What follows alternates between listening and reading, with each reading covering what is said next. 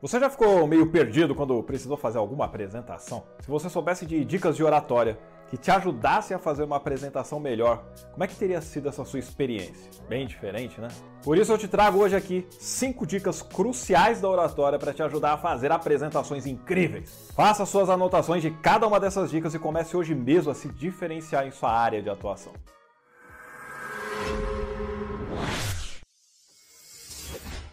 E aí, exemplos, alegria! Seja muito bem-vindo ao meu canal, eu sou o Edson Toshio e aqui eu te trago conteúdos focados para o seu desenvolvimento pessoal e profissional, usando a comunicação para que você consiga alcançar esses objetivos. Por isso, se você não está inscrito, inscreva-se agora e ative o sininho para que você possa receber as notificações dos novos vídeos. E hoje eu te trago 5 dicas de oratória para você arrebentar na hora de falar em público. Essas cinco dicas envolvem aí coisas muito importantes que quando você colocar em prática você vai notar uma transformação em sua maneira de se comunicar e na forma como o seu público vai reagir aí à sua mensagem. E isso independente do tipo de público, da quantidade de pessoas presentes, independe do tema que você vai tratar e se vai ser um evento online ou presencial. São dicas muito valiosas para que você faça a diferença. E vamos começar agora com a dica número 1. Um. Entre no estado emocional adequado. Quando você vai falar em público, é muito importante você saber como você deseja que o seu público se sinta ao ouvir a sua mensagem.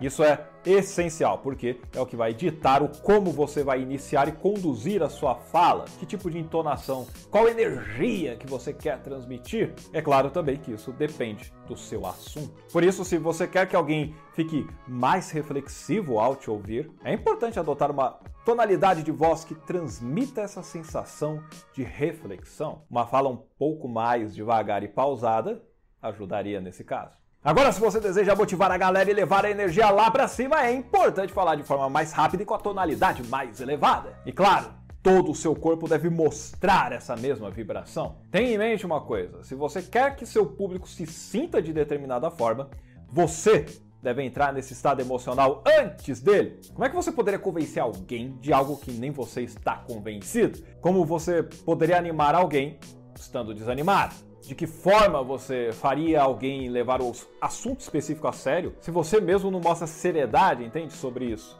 Tem que ter congruência. Por isso, entre primeiramente no estado emocional desejado, e essa é a dica número um. A segunda dica de oratória aqui para você é encare a apresentação como uma conversa. Muita gente enxerga a oratória como uma questão de vida ou morte é terrível para ela. Ela cria uma série de alucinações sobre o que de ruim pode acontecer se ela errar, se ela gaguejar, se ela for julgada de maneira negativa pelas pessoas e por aí vai.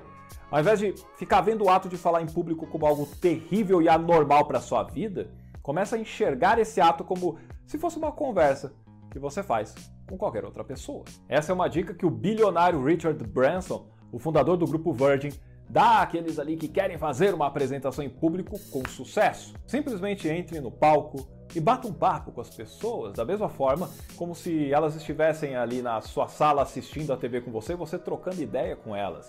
Isso ajuda a sua fala a ficar mais natural e você mesmo fica em um estado emocional mais tranquilo quando você encarar as pessoas. Essa foi a segunda dica. A terceira dica de oratória é saiba do que você está falando. Você conhece mesmo sobre o seu tema? Se eu fizesse aqui algumas perguntas para você agora sobre o assunto que você trata, você conseguir me responder de forma tranquila. E se caso você não soubesse a resposta para uma ou outra pergunta, e isso pode acontecer, faz parte, não dá para saber de tudo, como que você sairia dessa situação? Quando você sabe do que você está falando, você fica mais seguro quanto ao fato de expor esse saber para outras pessoas. Quando você sabe do que está falando e alguém não te entender, você vai poder explicar de novo mas de forma diferente. Quando você sabe do que você está falando, as pessoas vão te notar como uma autoridade naquele assunto e vai aumentar a sua credibilidade. Isso tudo vai te ajudar a se manter no controle do seu estado emocional e levar esse estado emocional para o seu público, que foi, aliás, a primeira dica que eu te dei nesse vídeo.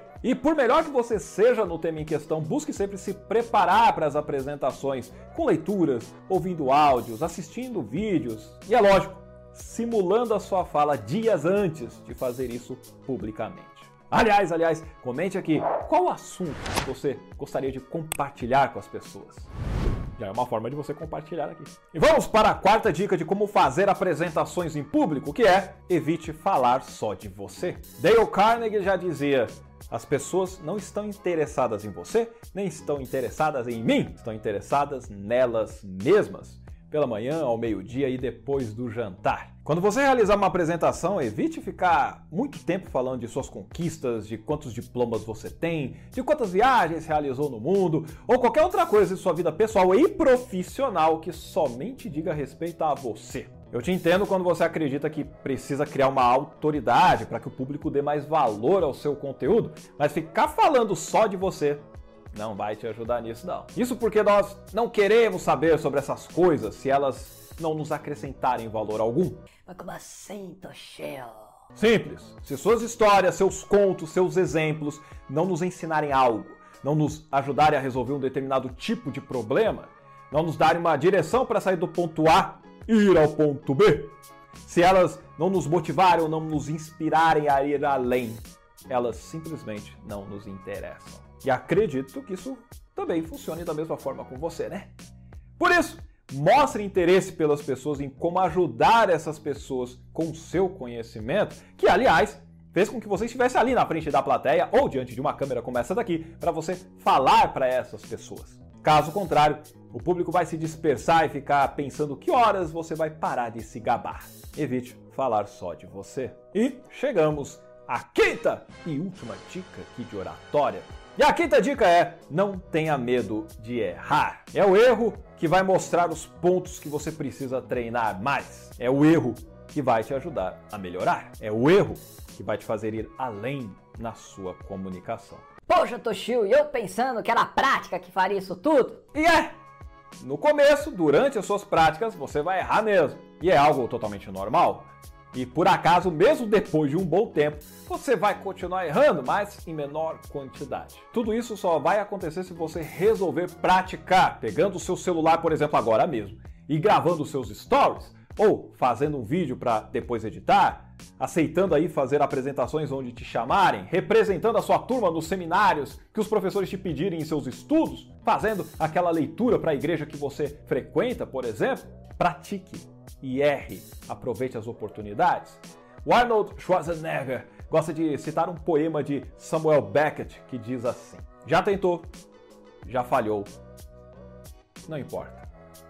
Tente novamente, fale novamente, fale melhor.